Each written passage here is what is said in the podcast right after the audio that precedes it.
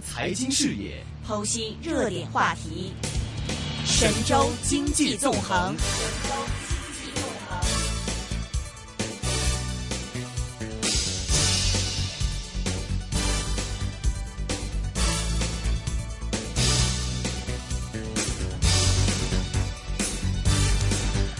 好的，最近明显看到呢，中央救市的态度是比较明显。那么之前是中央集合了十几间券商，那么说又集资一千亿，然后说呃带领券商一起来救市。然后另一方面呢，也看到在市场上面很多这个内地的券商呢，也因为一些呃做空啊，帮助一些外资做空之类的情况而被中央来抓捕或者是来追查。那么其实现在这个市况比较不明朗之下呢，我们今天是请到了国元香港的首席市场策略研究员，那么他本身也是香港证监会的持牌人，特许金融分析师张浩涵张老师来给我们讲一讲最近的实况，来做一个点评。张老师你好，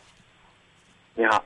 呃，大家好，哎。最近呢，首先看到是中央线救市的心态是比较明显，但是很多人都说哇，中央和市场的这个博弈，现在看起来中央好像是明显是处于下风，重正金冲进去之后又是损了一百亿还是多少亿的，然后这个溯源而归。那么现在您看来观察到的是中央救市现在是在呃是已经出尽所有的招数了吗？现在到底是一个怎么样的心态来救市的中央现在呢？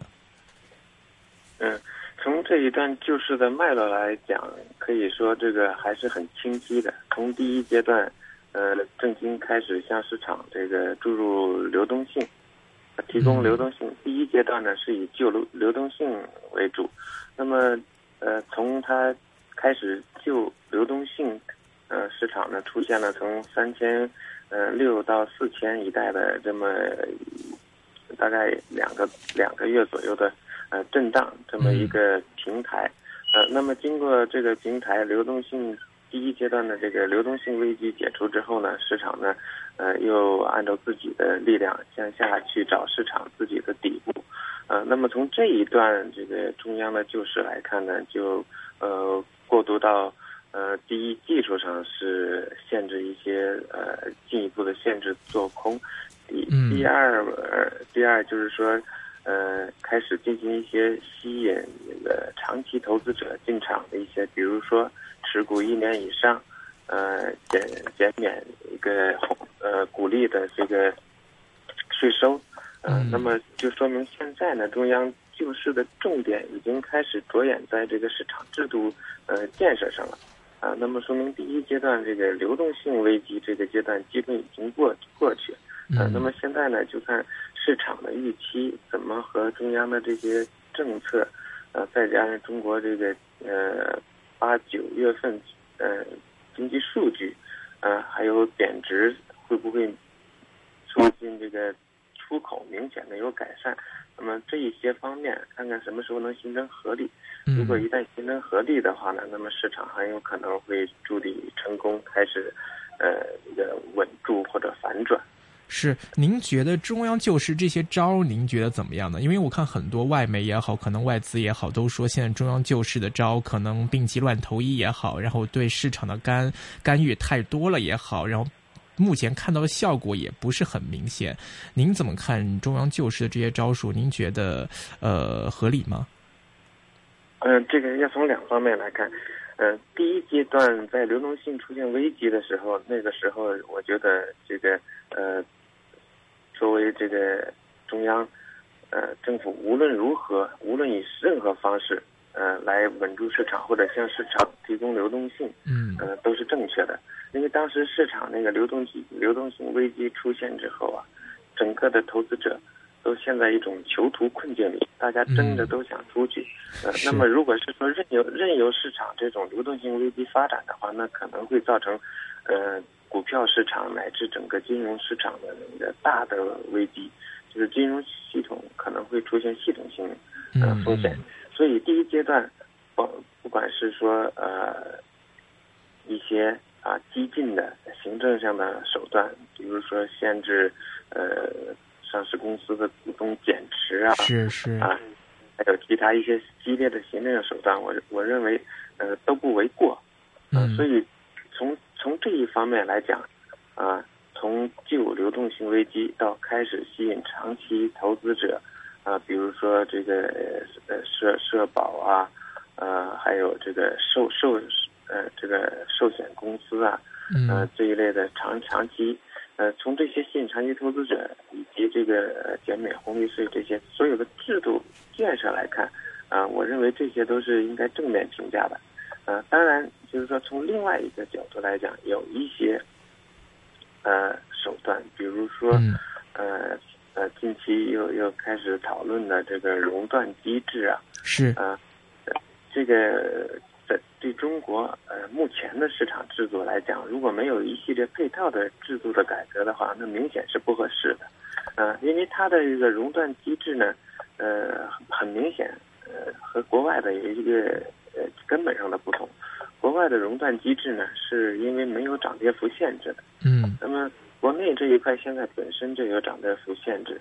呃，所以就是说，呃，当这个指数跌停的时候，相当于自动就启动了熔断机制。嗯，那么在在有涨跌停限制的情况下再推出这个熔断机制，好像是有些画蛇添足。嗯，啊，也容易给给市场人士一些口实，呃，觉得这个政策不合理，可能。呃，病急乱投医，嗯，但不管怎么说，呃，这些都体现了中中央或者政府这种就是的态度是是积极的，这一点是要积极评价的。嗯，所以很多人说你这个本来就已经有涨跌停了嘛，一天可能最多也就十个 percent 了，但是你现在又来个这个熔断制度的话，你这个呃干预的太强，就是说你可能是呃。不给估，不给做空，那么你是呃通过你的这种行政手段来强制干预，那包括你熔断也是，你他说是说呃我们可能到了百分之五或者百分之七就要停市一下，然后让市场冷静一下，呃这样的方法就算如果它真的可能推出来的话，您觉得对市场之后的效用会有吗？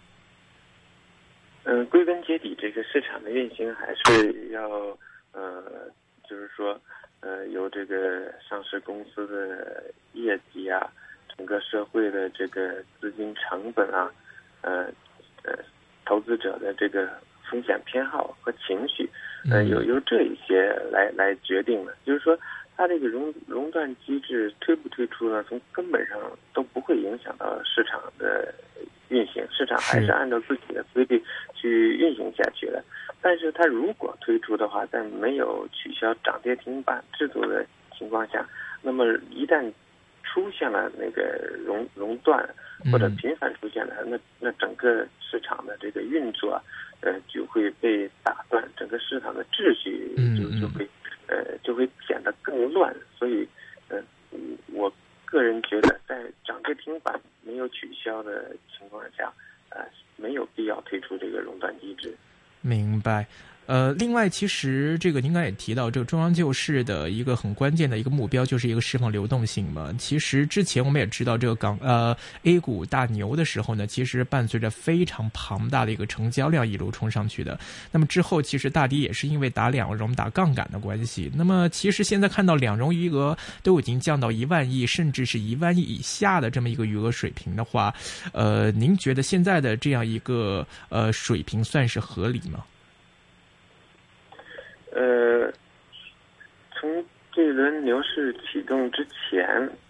呃，大概融融资余额是在五五千亿到一万亿之间，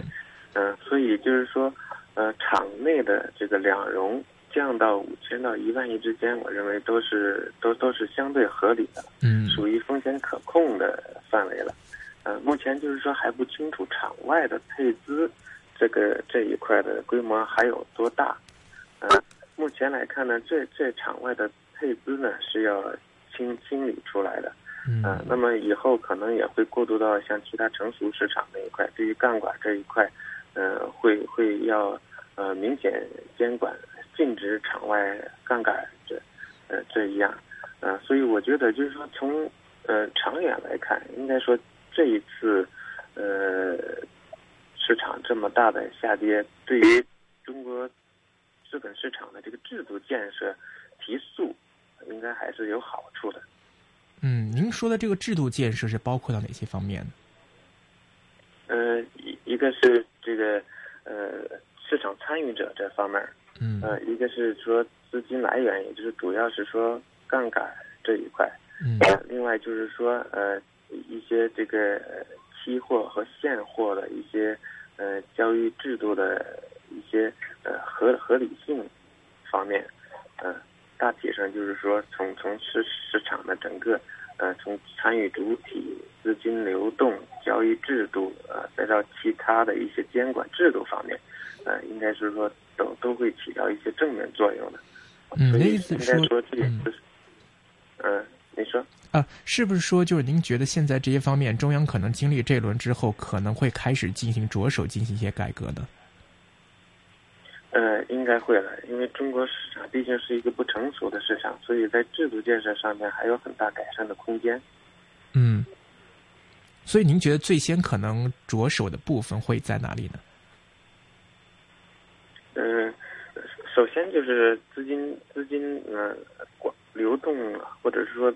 进出市场资金的来源这一块，嗯。以后可能会更大力度的呃监管来禁止银行的资金嗯。呃违规的流入股市，呃来禁止场外的杠杠杆，禁止场外的配配配资，呃这这一些。嗯，是。那其实我们之前可能伴随上去冲上去冲到五千多点的时候，是两市两万多亿的成交。那么现在可能只有五千亿、六千亿、七千亿的成交。如果是这样的一个成交量、流动性的话，您觉得呃，在 A 股方面还有机会会回到之前的高度吗？嗯、回到之前的高度应该很难了。嗯嗯，可能就是说要经过呃这个长期的长，经过长期的这个市场的平稳运行之后，嗯中国的经济又开始新的一轮景气周期，嗯、然后新的新的资金，也就是说主要是居民的这个呃存款这一块，呃，在股市上再加大配置，嗯、到那个时候可能才会再再出现之前的那样的成交量。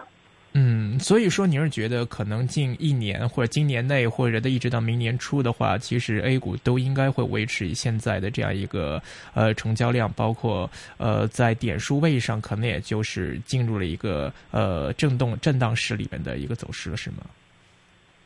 嗯，点位上不好预测，但是进入这个呃一个区间震荡的可能性比较大。嗯。啊，因为下跌的下跌的空间呃呃并不大，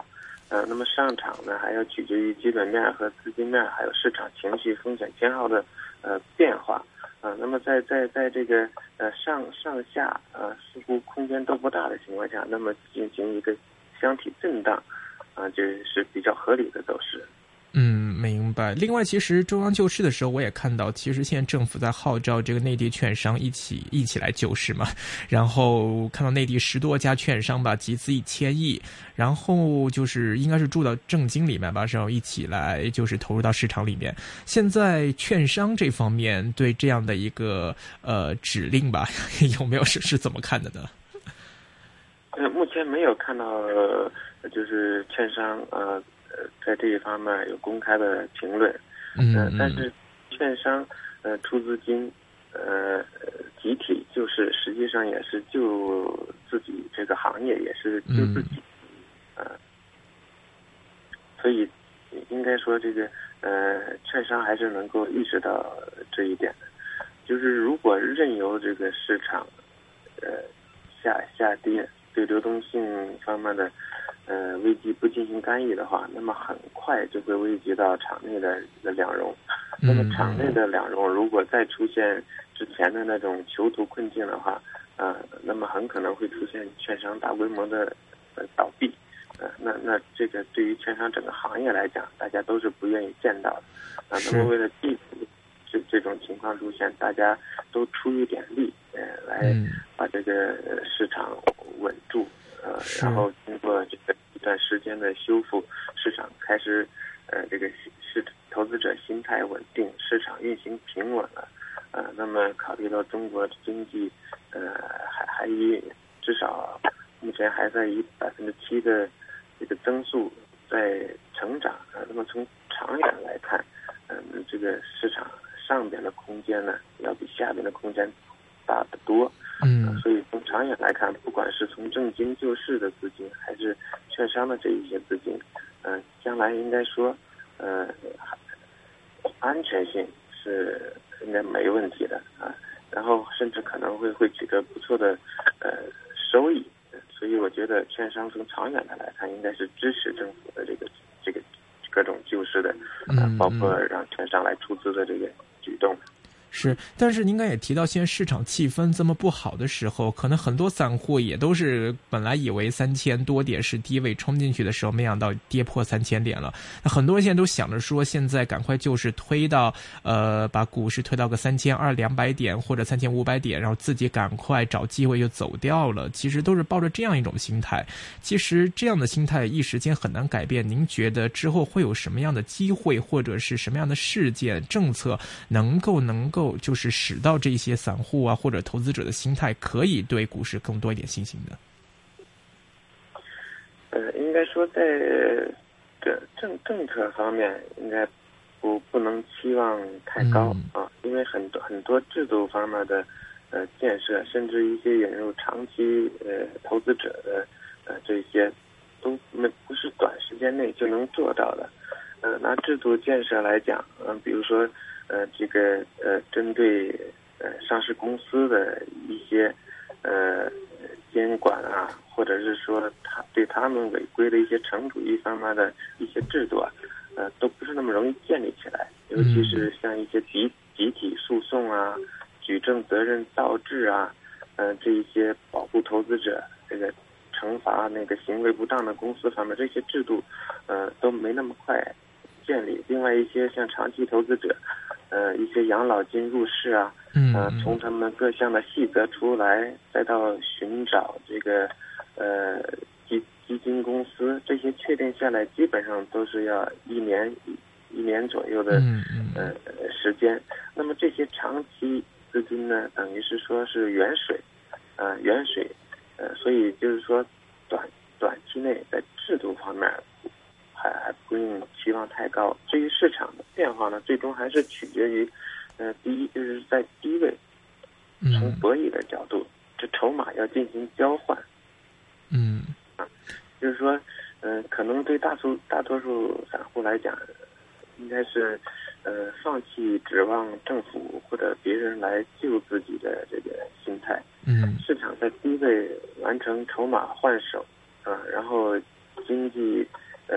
数据开始转好，啊、然后呃这个流动性进一步宽裕的时候，这个市场会按照自己运行的轨迹，呃，继续会体现中国这个经济增长，体现中国这个上市公司的业绩的呃嗯嗯。增长，以以以及体现这个中国这个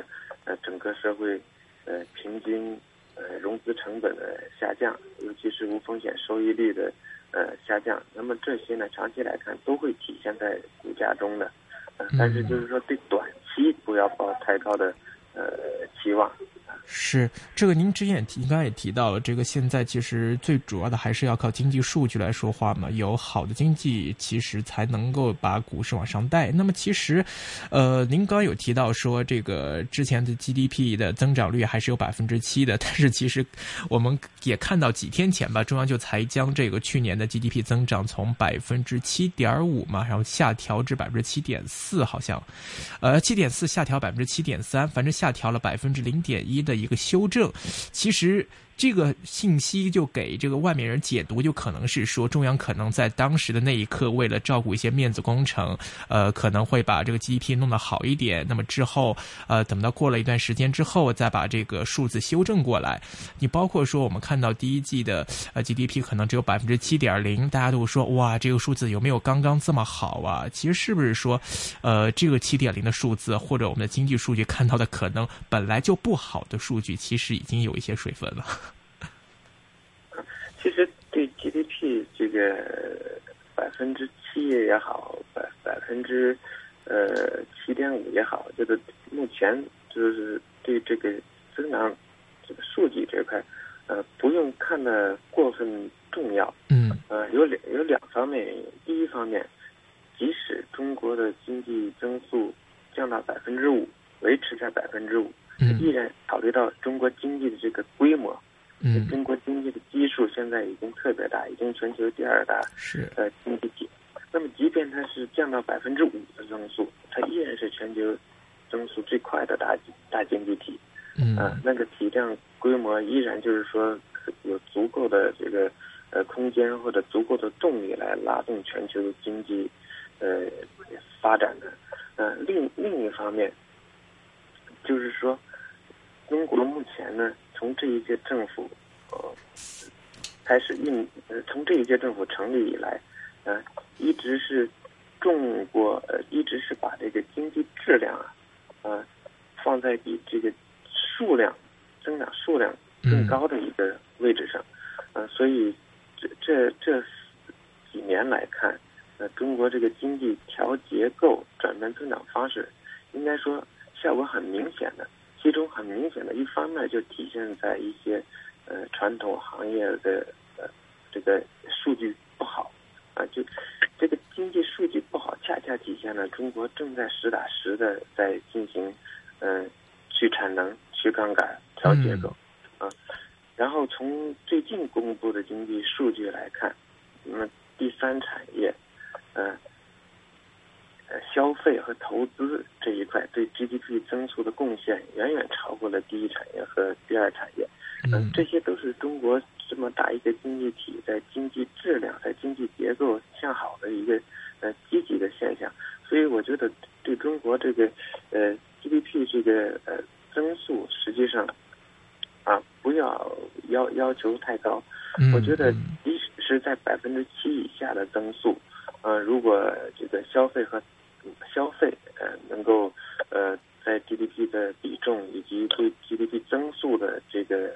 贡献度进一步提高，呃，然后第三产业尤其是这个服务业这一块吸引就业的人数啊、呃、规模能够进一步提高啊、那么 GDP 增速再慢一点，中国的经济都是向好的啊、因为经对于中国来讲，GDP GDP 下降增速。最担心的就是就业的问题。嗯，呃，那么在 GDP 增速下降的时候，我们的就业人数反而是就是说提高的。呃，那么这这这正说明了我们经济转型的成功。呃，所以我觉得对中国经济应该持乐观的态度。嗯，啊、不不要轻易相信一些中国经济崩溃啊呃之之类的言论。是因为现在很多这个外国这个国际方面国外了很多这个地方经济也不好的时候，大家都说啊，都是因为中国啊自己这个经济减速之后，这个需求疲弱之后，然后影响到我们也不好了。很多人有这样的说法，而且看到这个之前说的这个呃八月的这个我国进出口的这个数据方面，也看到呃进口是。呃，都是反正都是一个下降吧，进出口同比下降百分之九点七，出口下降百分之六点一，进口是下降百分之十四点三。其实各方面都在下降，这样的一个数据，您怎么看呢？嗯，呃，八月份的数据啊，比就是说八月份的数据很可能是成为今年就是数据最差的这这一个月的。嗯、为什么呢？嗯、呃，那么。呃，主要是就是说前前一段，呃，然后呃许多这个促进经济呃增长的一些政策啊，还没有完全的、呃、发发挥作用。呃，从去年开始的一些呃一些呃提供呃增加这个流动性的一些货币政策，它向这个市场传导，向实体经济传导，它有个时间上的呃滞后。嗯，呃，这是正常的。呃，那么在中国呢，因为这个，呃，按按照经验来看，有十二个月到十八个月这个时间滞后，呃，是正常的。那么从去年货币政策开始放松，呃，到今年的八月份，呃，也接近十二个月。那么这是一个就是从这个呃货币政策、财政政策这个实质就时间滞后上来讲，啊、呃，另外就是说。嗯，大家这个出于这个悲观的预期，呃，减少投资和生产，那么造成了内外部，呃，需求萎缩。到了呃八月份呢，央行呃在汇率上做了一些呃调整，呃，那么呃中国呢出口呢，毕竟就是说呃体量还相当大，而且出口这一部分对汇率相当敏感。嗯，那么我们预计九月份的时候，出口数据很可能就已经是呃环比会好看许多。那么今年这个总体这几个月的经济数据很可能就是七月比六月差，八月比七月差，啊九月反而比八月好这种这种情况。那么九月份的呃数据呢，呃一般在十月中旬，呃大家会十月中中中下旬这些数据会公布。啊，那么那个时候市场可能会针对这些数据，对市对这个资本市场有一些新的预期，呃，所以我觉得投投资者也不要急，嗯，稳健的投资者可以等十月中旬，等九月份的数据，呃，呃不不要这个对八月份的数据呢，应该说不好，太在意，已经在市场预期中了，是，就不要太在意，明白。因为其实之前人民币刚开始贬值的时候，大家也都很关注嘛。尤其现在又看到这个进出口数据不好，是不是说人民币现在还仍然存在着一定的贬值压力和贬值空间呢？嗯，那个贬值压力和贬值空间，这个要分两两方面来说。嗯嗯，那贬值贬值压力呢，目目前来看，应该说是主要是在外。在外部，而不是在我们内部。就我们内部内部来讲，我们这个贸易顺差，呃，目前仍然仍然在维持，呃，然后这是从内部来讲，就是说我们的外汇储备，呃，规模还在那里，然后日常的这种呃贸易贸易上的顺差。还维持在那里，所以从内部来看，我们贬值压力可以说是是几乎是没有压力。嗯，那么从外部外部来看呢，主要就是，呃，这个新兴市场国家最近一年多货币都在贬值，嗯，然后隔壁的日本贬值了百分之五十以上，呃，这样呢就造成了呃日本啊开始恢复一些低端的制造业。东南亚一些货币贬值的国家呢，开始抢占一些中国原来的呃出口市场。嗯，与此同时呢，呃，从去年美元指数开始上升，啊，从八十几上升到九十几，呃，这个过程中，人民币相对美元的汇率呢，就说呃没怎么变动，这就等于，呃，人民币实际上过去一年多呢，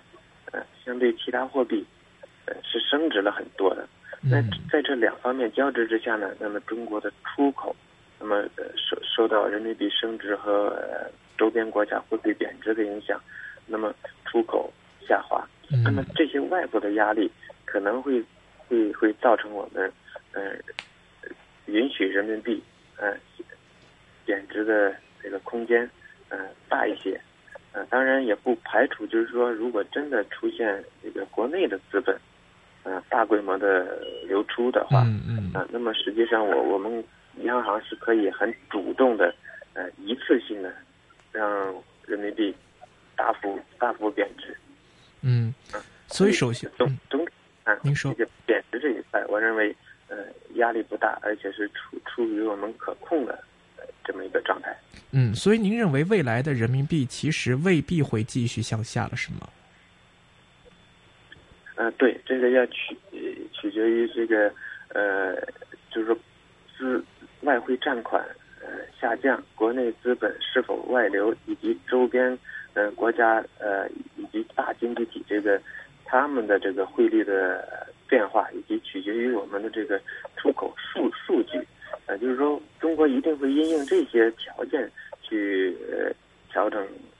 汇率和汇率政策，嗯，但是呃，不会是说一，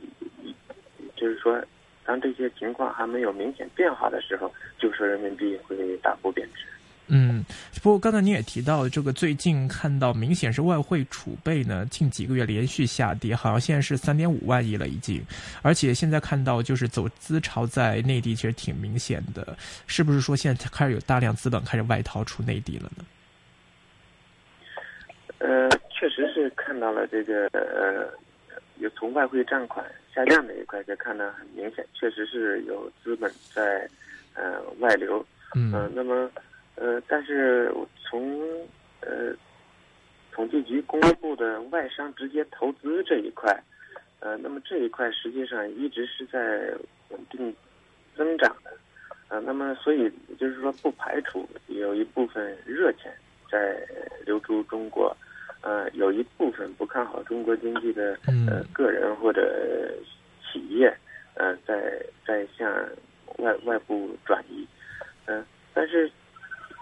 从这个流出的规模来看，呃，目前对对中国整体就是说很难产生呃比较大的影响，尤其是对内的流动性这一块，我们现在的存款准备金，呃，还有相当大的幅度的这个呃降降准的空间，嗯，那么从国外来看，呃，就是说，毕竟中国这个还是目前增速最快的大经济体，啊、所以呃，只要中国这个经济政策不出现大的呃转向，啊、嗯。经经济数据不出现大的恶化，所以我觉得那些应该是不可持续的。嗯嗯，另外一方面就是说，从外汇储备的下降来看，呃，不排除这里有一个计价的问题造成的外汇储备名义上的下降，因为我们的外汇储备中呢，除了美美美元，除了美国的国债，呃之外，还有黄金，还有其他国家的国债，比如说欧欧元的嗯呃，这个呃债，还有日本的国债。那么由于美元呃升值，嗯，造成了黄金呃日日元国债、欧元国债以黄金以美元计价的时候呢，在计价上嗯会减少。那么这可能也是外外汇，就是说从数据上呃减少的一个原因，但这只是名义上的减少，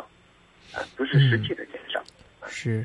这个刚您对您提到这个，现在中国的经济可能也未必有我们预期的这么差的时候，现在也看到财政部开始呢表示要实施一些更有力度的一些财政政策，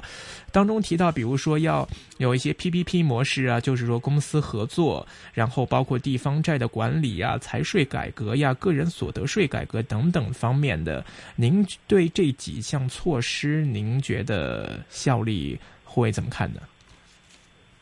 嗯，对财政政策实际上呃不用考虑太多，主要是说中国出任何这个这个大规模刺激的财政政策呃都不不出奇，因为中国呢这个政策